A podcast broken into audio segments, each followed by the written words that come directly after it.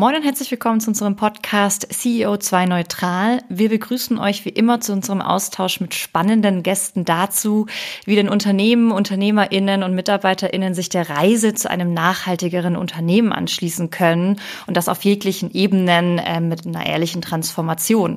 Und äh, wir als Fed Consulting befinden uns ja auch schon seit ein paar Jahren auf der Reise zu mehr Nachhaltigkeit und dabei versuchen wir euch so ein bisschen mitzunehmen und vor allem den Talk, den wir eben mit unseren Gästen haben, zu teilen denn am Ende schaffen wir es ja nur gemeinsam. Und wir, das sind wie immer Nils und ich. Moin Nils, wie geht's? Moin Maike, mir geht's super. Ich freue mich total auf den Talk heute, weil wir auch jetzt mal wieder ein Unternehmen da haben, was sich halt mitten in der Transformation befindet. Das ist natürlich immer besonders spannend und äh, deswegen bin ich halt schon total gespannt. Wie geht's dir? Mir geht's gut. Wir waren ja ähm, gerade in München zusammen äh, bei Microsoft, haben einen kleinen Trip gemacht und ich bin jetzt noch ein bisschen länger hier geblieben, weil meine Schwester hier wohnt und ich komme hier aus Ulm und am Wochenende sehe ich meine Familie. Deswegen bin ich äh, sowieso eigentlich total happy und bin aber auch sehr gespannt. Wen haben wir denn da, Nils? Wir haben heute Christian Rube und Axel Berger zu Gast, die beide bei Franz Haniel arbeiten in unterschiedlichen Rollen. Da werden wir, glaube ich, gleich noch ein bisschen von den, von den beiden äh, selbst erfahren. Äh, Christian ist äh, im Financing, ist auch nochmal interessant, was hat das mit Finanzen eigentlich zu tun äh, und Sustainability äh, bei der Franz Haniel. Und äh, der Axel, der ist im Bereich Digitalisierung und ist auch gleichzeitig noch der Nachhaltigkeitslead, ist halt aber auch in Bezug auf digitale Standards, ist ja auch unser Lieblingsthema Digitalisierung und Nachhaltigkeit. Was hat das eigentlich miteinander zu tun? Also das bedeutet, mit zwei Gästen müssen wir uns auch erstmal wieder ein bisschen eingrooven, Maike, ne? dass wir uns jetzt nicht, nicht gegenseitig ins Wort fallen. Ich freue mich halt total drauf. Ja, herzlich willkommen. Wie geht's euch denn, Axel? Ähm, ausgezeichnet. Also ähm, viel zu tun, was ja gut ist, gerade wenn es um Nachhaltigkeit geht. Ne? Das ist ja immer schade, wenn du da nichts zu tun hast. Ähm, also viel zu viel zu tun. Aber das Wetter ist schön. Mir geht's ausgezeichnet persönlich. Danke der Nachfrage. Ja, sehr gut. Und bei dir, Christian?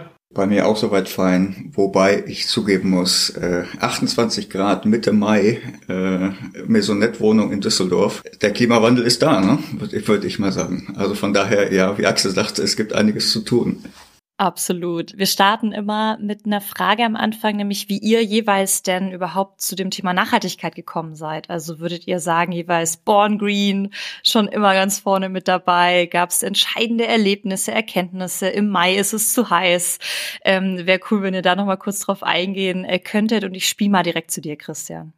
Ja, also ich habe den sicherlich ganz klassischen Weg in die Nachhaltigkeit genommen, äh, Bankausbildung gemacht, Ökonomie studiert, 15 Jahre Finance und Treasury gemacht äh, und dann gemerkt, oh, das geht vielleicht auch noch anders. Ähm, das war für mich persönlich dann der Einstieg 2019 zufällig über eine Bank, die mir das Thema Circular Economy äh, näher brachte. Dazu bei Haniel die anstehende Transformation, CEO-Wechsel, Ausstieg aus der Metro, auch unternehmerisch ein wichtiger Wendepunkt. Plus ich erreichte so die 40 und dachte, jetzt irgendwie passiert da gerade was. Ähm, und ich merkte dann, Nachdem ich auch ein paar Bücher nochmal gelesen hatte rund um Nachhaltigkeit, oh, ich glaube, da hat in meinem ökonomischen Verständnis im Studium es bei externen Effekten äh, und Umweltkosten äh, aufgehört. Da gibt's noch was nachzubessern und dann ergab sich die Opportunität mit Haniel, äh, mit unserem neuen CEO, dem Thomas Schmidt und dann auch mit Axel äh, auf der enkelfähig Reise zu gehen. Ähm, da wollte ich mitmachen. Und bei dir, Axel? Bei mir war es gleichzeitig ein bisschen früher, aber auch ein bisschen später. Was meine ich damit? Ich habe schon ähm, irgendwann, wann war denn das, 2009, 10 rum, irgendwo da die Kante, habe ich ähm, in Photovoltaik gearbeitet. Das heißt, ich habe einen Photovoltaikvertrieb aufgebaut und geleitet und dann leider auch wieder abbauen müssen in der Krise. Und ähm, bin dann halt hauptsächlich in der Digitalisierung unterwegs gewesen. Aber dann kam eben genau das auch, die Opportunität zu Haniel zu wechseln und dieser, dieses Wort enkelfähig das hat wahnsinnig viel mit mir gemacht. Ähm, also ich dachte eigentlich eher so, hm, jetzt auch wieder eine andere Digitalisierungsrolle, nee, dann bleib doch lieber hier, bis ich dann dieses Wort enkelfähig gesehen habe. Und dann ähm, habe ich mal genauer zugehört. Und ähm, seitdem dann eben auch, ähm, da kam noch hinzu, dass ähm, 2009 sind natürlich meine Töchter noch geboren worden. Da habe ich dann auch angefangen, ganz anders darüber nachzudenken. Aber so richtig dann tatsächlich erst voll eingestiegen 2020 mit dem Wechsel zu Haniel und seitdem eben auch versucht, auch privat halt vieles anders zu machen, was ich vorher, also vorher so klassischer ne, Maschinenbau und klassischer ähm, Management-Werdegang, ähm, ne, reise so viel wie geht, weil es ja toll und Spaß und äh, cool. Und ja, da denke ich heute ganz anders drüber und habe ganz viel geändert und ähm, so bin ich da eigentlich reingekommen. Ja, so richtig ähm, Driver ist bei mir natürlich, wenn ich meine, meine beiden Töchter angucke, weil ich weiß, ähm, ich werde wahrscheinlich so anderthalb bis zwei Grad erleben. Die werden mindestens drei Grad erleben und ich weiß noch überhaupt gar nicht, was das für die bedeutet und das macht mir eine Scheißangst. Auf den Begriff, äh, du hast ihn schon genannt, Enkelfähigkeit, gehen wir ähm, gleich auf noch, noch mal genauer ein, was das für euch bedeutet und so. Und das ist auch groß, wenn man auf die Website geht, eigentlich das erste Wort, das einen schon direkt so ein bisschen trifft. Aber kann einer von euch noch mal ein bisschen äh, rückblickend auch erklären? Vermutlich war ja das äh, Geschäftsmodell jetzt nicht immer schon nachhaltig bei der Haniel? Also gibt es da, kann man da irgendwie Schritte, Meilensteine auch nachvollziehen, auf die ihr eventuell eingehen könntet? Das wäre klasse ich springe mal rein, beziehungsweise ich kann ja, ich, die Legacy überlasse ich dem Christian, der ist ja länger da als ich bei Anil und dann äh, komme ich mit den neuen, coolen Sachen. Nein, Entschuldige. Also ähm, nein, ganz sicher nicht. Ne? Wir waren klassische Investment Holding, haben ähm, in alle möglichen Geschäftsmodelle ähm, investiert und das auch, wir haben dann irgendwann angefangen schon über Nachhaltigkeit nachzudenken, haben uns die Unternehmen, die wir investieren, schon auch mit dem Gesichtspunkt Nachhaltigkeit angesehen, aber nie in der Tiefe. So, und das bedeutet eben, ne, erstmal kam dann der Schritt, so 2017 haben wir schon angefangen, irgendwann mit SDGs mal zu gucken, inwieweit die Unternehmen dann auf die SDGs einzahlen. Und 2019 haben wir dann mit der Transformation wirklich gestartet in Richtung enkelfähig. Aber bis zu dem Zeitpunkt war das immer so, du kannst ja so ziemlich alles in die SDGs reinquetschen, wenn du das möchtest. Ne? Wenn ein Unternehmen Süßigkeiten herstellt, dann zahlt das natürlich auf Zero Hunger ein, SDG 2, ähm, und ist total nachhaltig. Äh, nee, und ähm, dieses Nee haben wir dann 2020 auch wirklich dann manifestiert. Das heißt, wir haben eine, der Christian und ich zu zweit, ähm, ich war noch gar nicht richtig im Unternehmen, Christian war schon Feuer und Flamme und ähm, wir haben dann zu zweit äh, eine lebenswerte Zukunft mal runtergeschrieben, wir haben uns Input geholt von dem Investmentkomitee, was denn für die eine lebenswerte Zukunft ausmacht. Und daraus haben wir dann Prinzipien entwickelt, die jetzt Grundlage sind für eine Bewertung, die wir mit jedem Unternehmen machen. Und wie wir jetzt feststellen, sind wir da sogar auch härter und strenger als externe Beratungen oder sowas. Das heißt, wir gucken schon sehr tief da rein und fangen jetzt aber eben erst an, unser Portfolio zu drehen. Ähm, das heißt, wir haben auch noch Unternehmen, die wir heute wahrscheinlich so mit diesem Wissen nicht mehr akquirieren würden. Ähm, ja, und das machen wir jetzt mit, mit jedem Unternehmen und ähm, auch mit immer mehr Konsequenz. Ist ja interessant. Also wenn ihr Prinzipien habt, magst du da mal ein Beispiel nennen oder äh, Christian, vielleicht du mal, äh, was sind denn das für Prinzipien?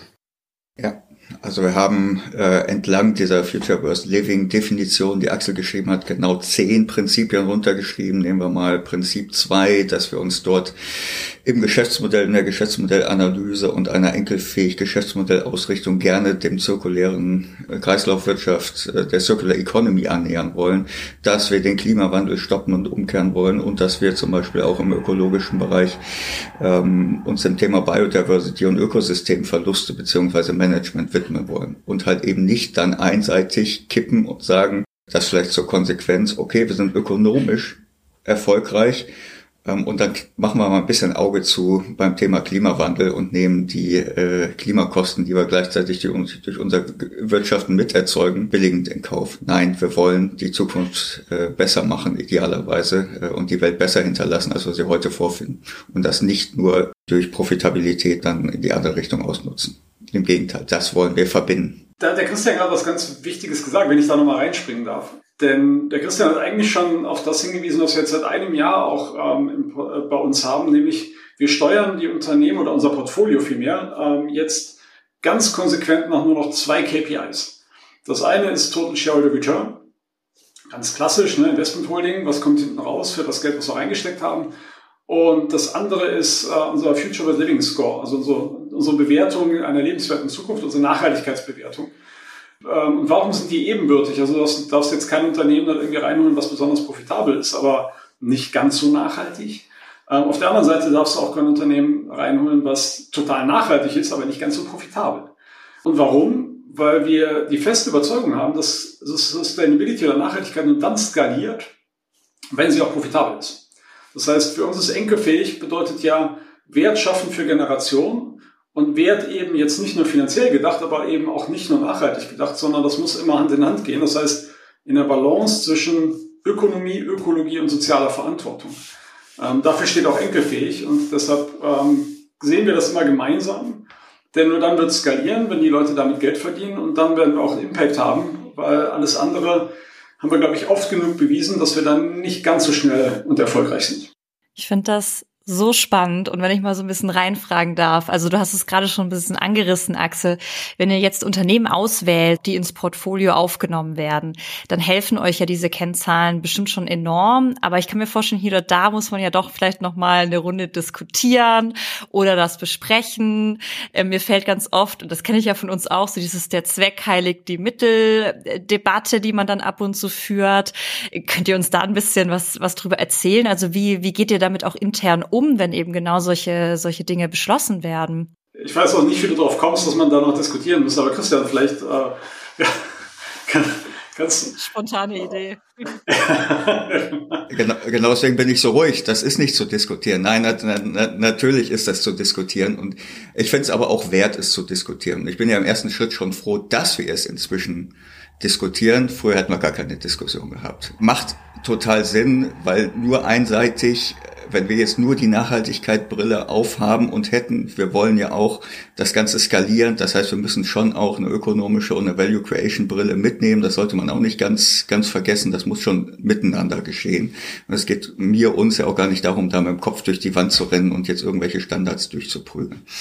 Ähm, ja, und wir haben äh, diverse Diskussionsrunden, auch das muss man sagen. Ne? Wir beginnen mit einer vorläufigen Analyse des Geschäftsmodells, diskutieren die schon intern. Ich habe dann aus meinen klassischen auch da, es ist ja auch nicht so, dass nur über Nachhaltigkeit diskutiert wird, auch in der klassischen Bonitätsratings-Analyse äh, wird diskutiert und gibt's Committees. Und das haben wir uns eigentlich, finde ich, ganz positiv mitgenommen, dass wir erstmal für uns im Nachhaltigkeitsteam schon diskutieren. Auch da, selbst Axel und ich sicherlich mit Nachhaltigkeitsbrillen versehen, äh, sind uns selbst da nicht immer einig. Da gibt's schon mal die erste Nivellierung äh, und den Austausch. Ähm, in der Regel sind wir dann doch sehr ähnlich, glaube ich, wenn wir uns gegenseitig gut überzeugt haben. Ja, und dann ist es halt noch eine Transformation äh, Richtung dann auch vielleicht noch etwas anderer, stärkerer Bilder dann auf die Profitabilität. Aber, und das ist ganz wichtig, ich glaube, der Grundsatz ist klar und da hatten wir viel Rückendeckung. Ähm, es wurde auch nie gegen unser Nachhaltigkeitsvotum entschieden. Also selbst wenn bonitätsstarke Assets da waren oder ähm, ähm, vor allem Value Creation mäßig starke Assets da waren, wenn die nicht in unser Bild der lebenswerten Zukunft passten, dann haben wir dort auch nicht rein investiert. Also bei aller Diskussion, äh, da bin ich auch froh, äh, dass uns da gefolgt wird dann mit unserer Empfehlung. Aber da gibt es so viele Grenzfälle, ne? Das ist brutal. Wonach entscheidest du denn eigentlich, ne? Wenn du jetzt irgendwie eine eine, ein Unternehmen hast, was, ähm, keine Ahnung, normalerweise Produkte auf chemischer Basis herstellt und kann die jetzt, ein anderes Unternehmen kann die jetzt auf, mit nachhaltigen Rohstoffen aus Lebensmitteln herstellen. Ähm, so ist das jetzt schon nachhaltig, weil es das eben, weil keine Chemie mehr dafür angewandt wird. Dann ist es natürlich vom Produkt abhängig, aber dann eben auch noch, wozu steht es denn in Konkurrenz? Und das ist halt das, was, glaube ich, jedem klar sein muss. Die Nachhaltigkeit, das ist so ein Buzzword. Aber die steht für so viele Dinge, die ist so multidimensional. Und das Doofe ist halt, du hast immer einen Trade-off. Das heißt, wenn du auf der einen Seite was Gutes machst, dann machst du auf der anderen Seite halt was vielleicht nicht so Gutes. Und wie bewertest du das und nach welchen Kriterien? Also das ist beliebig komplex und diese Diskussion haben wir dann natürlich auch gerade mit den Investment-Teams, weil ähm, ja, keine Ahnung, willst du irgendwo in Lebensmittel investieren? Wir haben ja selber ein Lebensmittelverpackungsunternehmen. Das sind dann schon harte Diskussionen, je nachdem, was denn verpackt wird und wie es verpackt wird. Das ist nicht immer ganz reibungsfrei. Das ist total relevant. Wir haben das ja, also ich glaube von Folge 1, Folge 1 hatten wir mit Mimi Sewalski von der, vom Avocado Store. Und die hat äh, zehn Kriterien mal aufgestellt, wonach sie beim Avocado Store entscheiden. Ja, Und das ist natürlich eben, ist es vegan, ist es lokal, ist es äh, circular und so weiter. Und die wenigsten haben tatsächlich mehrere Kriterien. Und das ist ja eigentlich schon bei jemandem, der sich wirklich auf die Suche macht. Da zeigt sich schon, wie schwierig das ist. Und gleichzeitig ist es ja auch immer eine Transformation. Wir hatten das letzte Mal mit WWF, als wir da halt wie diskutiert haben, wenn man jetzt den Panda äh, auf irgendwelche Lebensmittel oder auf irgendwelche Artikel gibt und der Artikel ist jetzt noch nicht optimal, ist das jetzt okay? Aber das ist ja auch immer eine Transformation, das ist ja auch immer eine Reise. Ne? Wahrscheinlich werdet ihr das auch merken.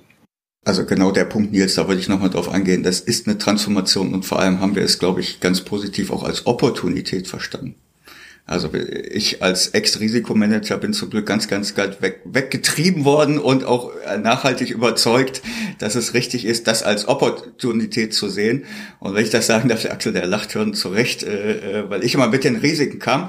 Aber ich möchte dazu sagen, ich war wenigstens, glaube ich, einer der treibenden Beteiligten, warum wir inzwischen nicht nur eine heutige ein heutiges Assessment machen und du könntest natürlich auch ein nachhaltiges Portfolio dir heute schaffen, indem du alles neu investierst und nur die vermeintlich heute gemessenen nachhaltigen suchst. Ich finde es aber besonders bei uns im Familienbesitz befindenden langfristigen Investor, wir können doch etwas transformieren.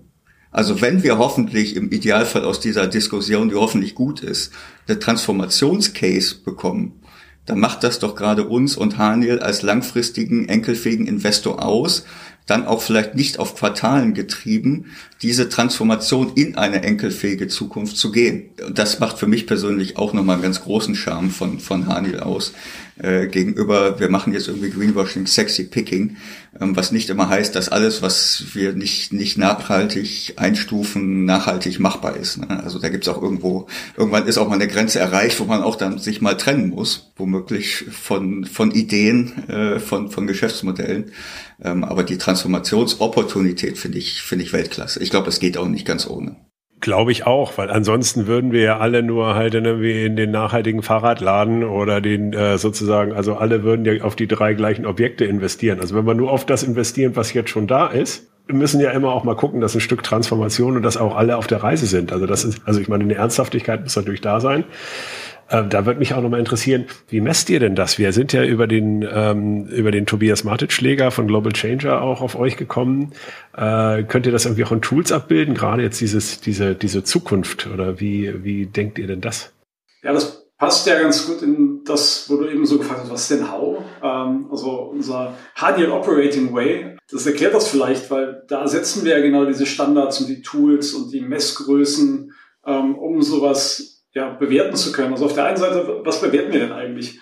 Wir bewerten auf der einen Seite äh, Unternehmen, auch nach zehn Kriterien, ähm, ähnlich wie der Avocado Store, vielleicht sind das natürlich aber andere Kriterien. Danach bewerten wir die Unternehmen, und zwar einmal so, wie sie jetzt da sind und wie sie sein könnten, wenn wir diese Transformation, von der der Christian gesprochen hat, dann wirklich gehen würden.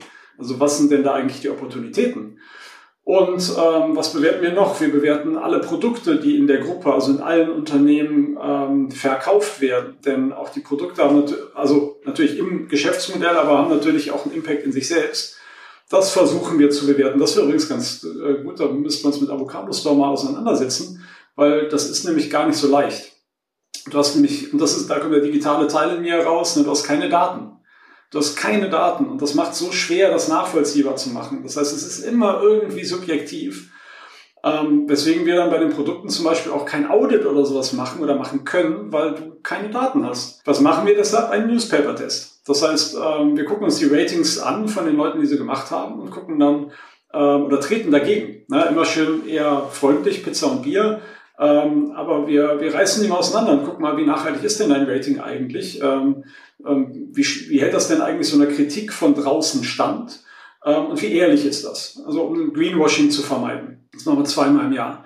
Und dann haben wir natürlich noch jede Menge Kenngrößen. Ähm, natürlich fangen wir mit Corporate Carbon Footprint ähm, an. Also wir fangen nicht damit an, sondern wir sind da schon mittendrin, aber wir fangen damit als Kenngröße an, weil das für uns nur ein Proxy ist. Was meine ich damit?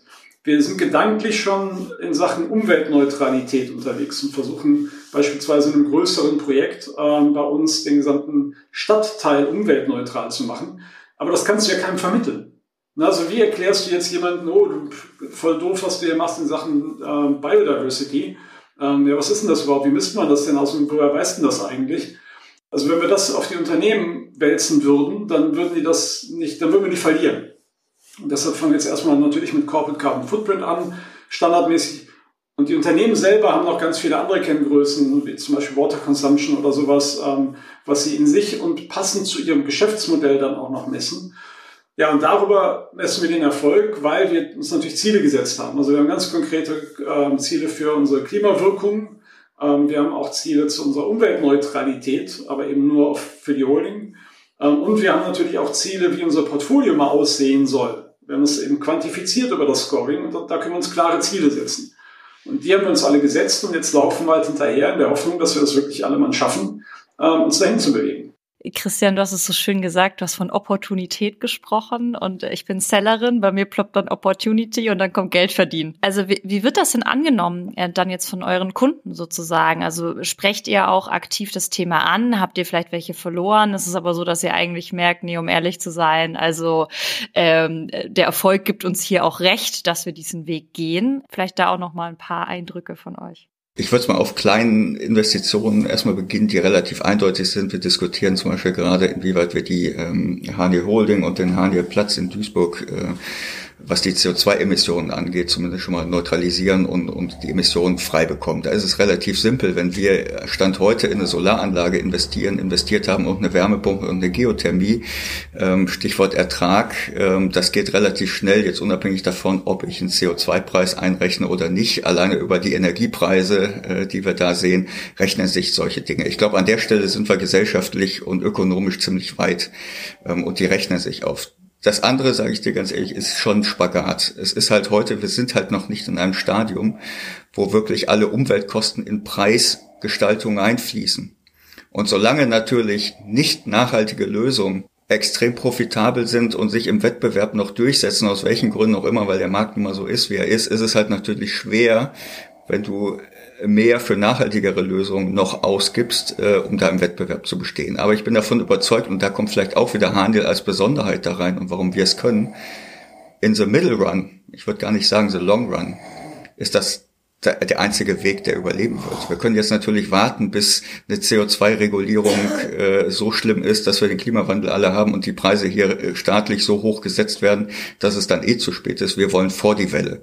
Und andersrum, ich bin dann davon überzeugt, nur da müssen wir noch weiter liefern. Deswegen ist das eine Transformation. Wir suchen zum Beispiel gerade Produkte, die deutlich nachhaltiger sind, wovon wir überzeugt sind, dass wir damit auch neuen Umsatz generieren. Und womöglich auch, und davon bin ich überzeugt, auch äh, im Moment das noch gesteigerte Käuferinteresse mitnehmen können. Das ist aber im Grunde wie, wie die Innovationsgewinne, die du früher relativ klassisch auch hattest. Ne? Das ist für mich nichts anderes im Moment als mit der Nachhaltigkeit. Mit dem schönen Bypass, das ist auch noch viel zukunftsfähiger. Also Innovation früher war nicht immer so zukunftsfähig. Da brennt mir noch was auf der Zunge, denn ich glaube, das, was, was wir viele von uns falsch angehen, ist, dass wir sagen, so, wir nehmen jetzt ein Produkt und das machen wir nachhaltig und dann reißt der Kunde uns das aus der Hand. Das ist Quatsch. Das wird nicht passieren. Ähm, das äh, ist so wie die ersten Gehversuche bei den elektrischen Autos. Die sahen aus wie, ein, wie, ein, wie eine Lunchbox. Ähm, da haben aber keine Emotionen erzeugt. Das war vielleicht auch das, was Elon Musk dann verstanden hat. Das heißt, wir sind eher jetzt auf dem Trip, und das versuchen wir halt in den Portfoliounternehmen auch unterzubringen. Wir brauchen richtig gute Produkte, die nachhaltig sind.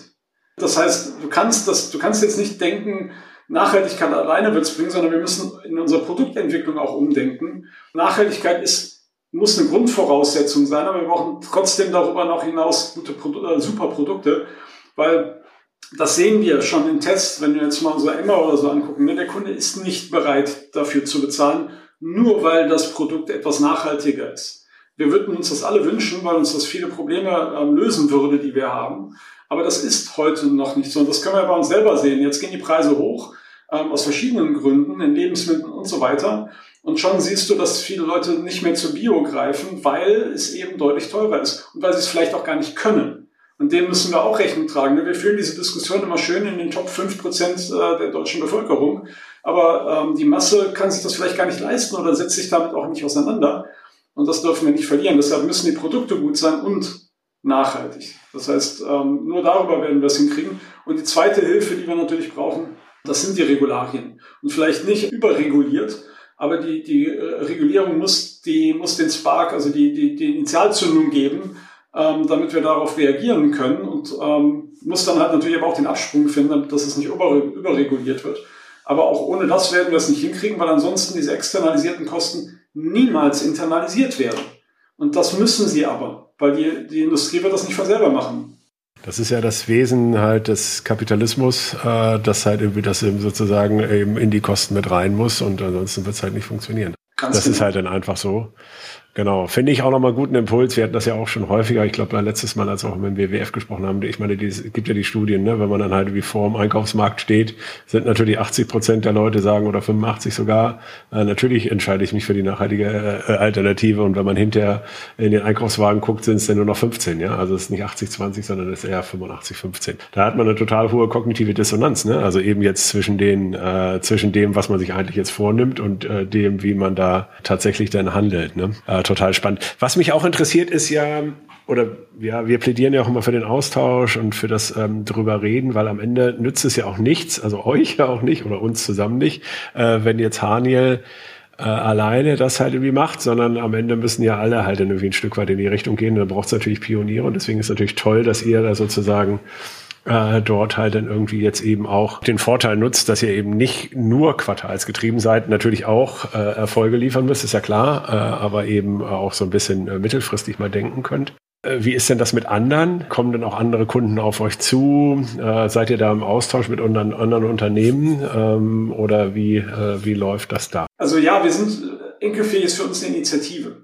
Das heißt, wir ähm, wir, das ist gar nicht, wir haben das, wir haben das Wort vielleicht mal in den Markt gebracht vor zehn Jahren. Ähm, das war mal Name, der, der Titel unseres Geschäftsberichtes. Äh, und wir haben jetzt vor circa drei Jahren mal angefangen, das richtig aufzuladen. Das heißt eben auch mit, mit Bedeutung, mit Content. Das ist eben immer dieses Nachhaltigkeit und Performance. Ähm, und wir laden andere Unternehmen ein, weil wir das gar nicht selber ownen wollen. Das ist zu groß. Ähm, das ist zu wichtig. Wir wollen das gar nicht für uns haben. Wir haben, wir haben, wir haben eine Wortbild, ich glaube eine Wortmarke dafür, aber die, die geben wir frei. Das heißt, wenn jetzt ein Unternehmen, vielleicht auch irgendwie, ne, freuen uns auch über die Zuhörer, die dann vielleicht auf uns zukommen und vielleicht äh, mitmachen wollen. Äh, wir freuen uns über jedes Unternehmen, was enkelfähig sein will. Enkelfähig ist ein, ist ein Mindset, das ist eine Haltung. Jeder kann enkelfähig sein, jeder soll enkelfähig sein. Und wenn äh, wir versuchen jetzt Unternehmen zu erreichen, gucken primär jetzt erstmal auf Familienunternehmen, die da einfach mitmachen wollen, die auch für enkelfähig einstehen und sagen, nee, das ist das Wirtschaften im 21. Jahrhundert, das wollen wir machen, immer in Balance, Ökonomie, Ökologie und soziale Verantwortung, da stehen wir für, wir sind enkelfähig. Und ähm, jetzt kommen auch die ersten Tech-Companies, ähm, mit denen wir tatsächlich auch an den Projekten arbeiten, die sich dafür interessieren. Und ähm, ich glaube, unser aller ähm, Ziel ist eigentlich, dass enkelfähig dann irgendwann im amerikanischen oder englischen Dictionary drin steht für eben ne, Wirtschaften im 21. Jahrhundert, äh, nachhaltiges Wirtschaften. Tolle Vision. Jeder gerne herzlich eingeladen. Und ich würde noch ergänzen wollen, aus meiner Erfahrung, ähm, auch das hat mir extrem viel Spaß gemacht, dann in die Nachhaltigkeitsszene zu wechseln. Wir sind dort halt auch freie.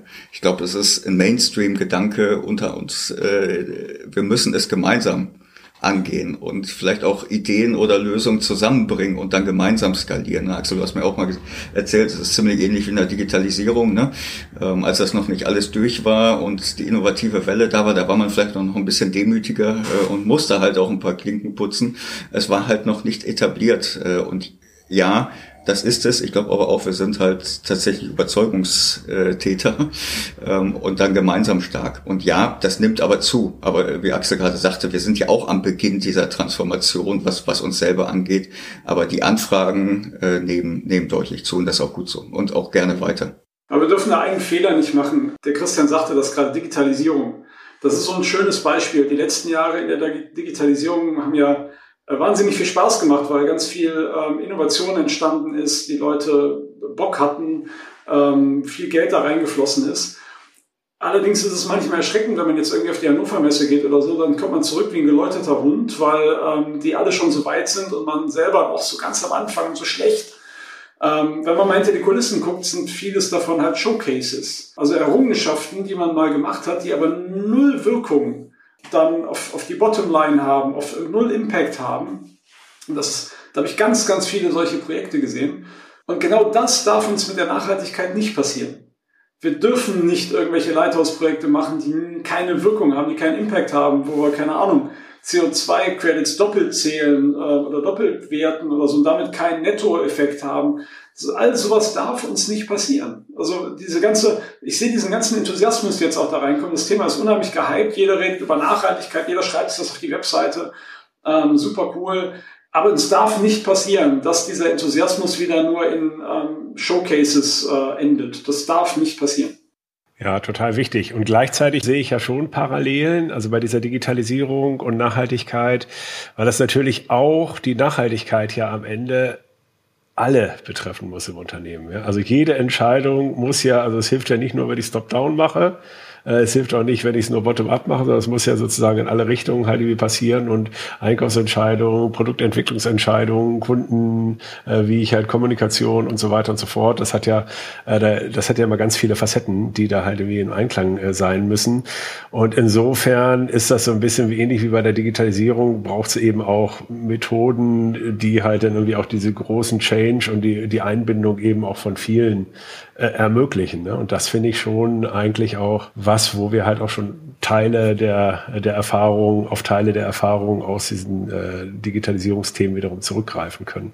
Ich bin äh, großer Fan und ich folge euch auch immer auf LinkedIn, ähm, weil ich es halt eben total wichtig finde, dass dort eben auch gerade diese Nachhaltigkeitsthemen auch mal aus einer Ecke getrieben werden, wo man jetzt irgendwie nicht sagen würde, äh, von, von daher kommt's, weil es eben jetzt nicht die Ökopioniere sind, sondern halt, weil es eben die Transformation ist und am Ende müssen wir alles halt irgendwie transformieren, ja, und, äh, und ihr macht das seit ein paar Jahren, das finde ich halt total super, weil ich glaube, das hat einfach einen ganz anderen, andere Wirksamkeit, äh, als wenn das immer nur die anderen da sind, die, äh, wo ich sowieso nicht hinkomme. Also insofern äh, bin ich da großer Fan. Ich glaube, dass den Trick, den wir schaffen müssen, was dann eben vielleicht auch der Leuchtturm ist, ist, wir müssen nachweisen, dass man als industriegetriebenes Unternehmen und technologiegetriebenes Unternehmen Geld verdienen kann wegen und durch Nachhaltigkeit und nicht trotz Nachhaltigkeit. Und ich glaube, wenn wir das mal gezeigt haben und jetzt auch eben groß und skaliert gezeigt haben, dann kann auch keiner mehr sagen, es geht nicht. Wir müssen auf die Wirtschaft achten oder so. Wir können das nicht machen, weil ich glaube, wenn wir das gezeigt haben, dann ist ziemlich klar, hey, es geht. Machen. Exekutieren. Erledigen. Absolut. Ich habe gerade das Gefühl, wir könnten eigentlich wahrscheinlich noch drei Stunden weiter äh, reden. Wir haben tatsächlich schon überzogen. Ähm, ich muss es an der Stelle ähm, tatsächlich leider den, den Absprung hier, hier für uns alle machen und ähm, würde euch beide bitten, äh, hintereinander, ähm, vielleicht fangen wir mit dir an, Christian, äh, dass ihr nochmal einen Appell loswerdet. Also was ihr jetzt nochmal unseren ZuhörerInnen sagen wollt, was ihr noch nicht loswerden konntet, was ihr nochmal unterstreichen möchtet, äh, das wäre jetzt nochmal eure Gelegenheit. Ich glaube, ähm, mein, mein Appell ist ganz klar, äh, die Einladung mitzumachen. Lasst uns gemeinsam äh, eine neue Form des Wirtschaftens aufbauen, erarbeiten äh, und gemeinsam eine enkelfähige Lösung bauen, eine Welt bauen. Ich glaube, das geht nicht alleine. Es ist aber auch noch nicht zu spät. Auch nicht drauf hören, alles ist zu spät und jetzt müssen wir eh nichts machen. Lasst uns positiv bleiben und beweisen, dass es geht. Ich würde gerne zwei Appelle machen, wenn ich darf. Einmal ähm, an die Unternehmen einmal sagen, seht die Opportunität. Also versucht nicht immer nur äh, zu, zu herauszufinden, warum es nicht geht, sondern seht die Opportunität. Denn da öffnen sich gerade wahnsinnig viele Türen, wahnsinnig viele Chancen. Und versucht diese Chancen zu finden und äh, zu, zu ähm, ja, euch zu eigen zu machen, Geld damit zu verdienen. Ähm, das ist das. Und äh, an Personen privat probiert es aus. Ne, wir reden so viel über nachhaltige Themen und oh, ich Elektroauto, weiß nicht, kurze Reichweite, ohne Fleisch kann ich mir gar nicht vorstellen. Probiert's aus. Also man entdeckt ganz neue Welten und die sind total spannend. Und ähm, wenn es euch dann nicht gefällt, dann lasst und dann sagt auch, dass ihr es doof findet, aber erst wenn ihr es ausprobiert habt. Vielen Dank, Axel Christian. Äh, cooler Talk, das hat total Spaß gemacht. Äh, danke, dass ihr euch die Zeit genommen habt. Viel Erfolg euch weiterhin, dass äh, wir alle daran arbeiten, äh, diese Welt enkelfähig zu verlassen. Das ist doch, äh, ich bin jetzt schon total ja, energetisch aufgeladen nach dem Talk. Vielen Dank euch. Sehr gerne. Danke auch von meiner Seite. Super. Danke.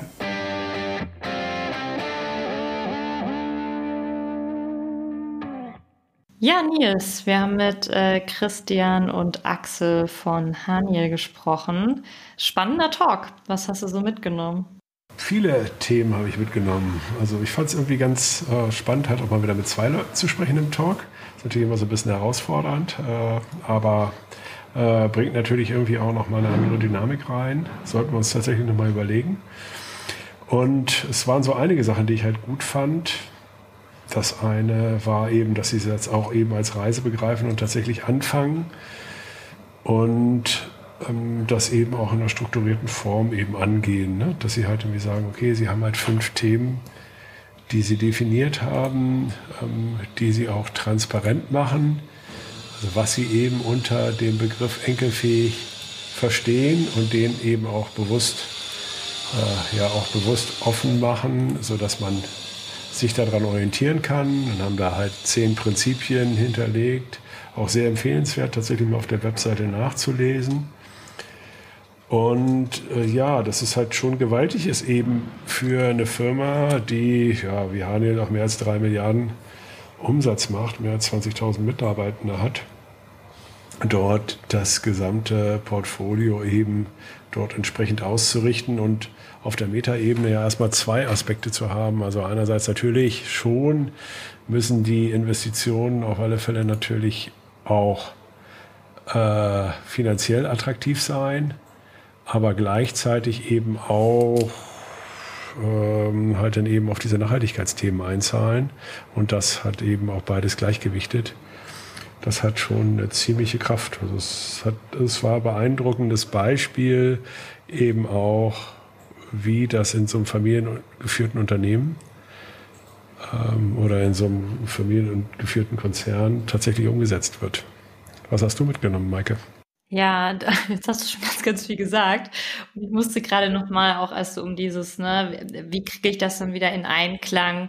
Und ich musste daran denken, dass wir das intern mal als irgendwie so dieses Ringen um die beste Lösung ähm, mal ähm, irgendwie geframed haben im Sinne von, ja, es ist immer, am Ende hast du ganz viele Optionen und aber irgendwann muss eine Entscheidung getroffen werden und deswegen helfen natürlich so Prinzipien und auch Parameter und irgendwie ein Rahmenwerk, das man sich setzt und am Ende muss man eben aber doch nochmal vielleicht miteinander ringen, miteinander diskutieren.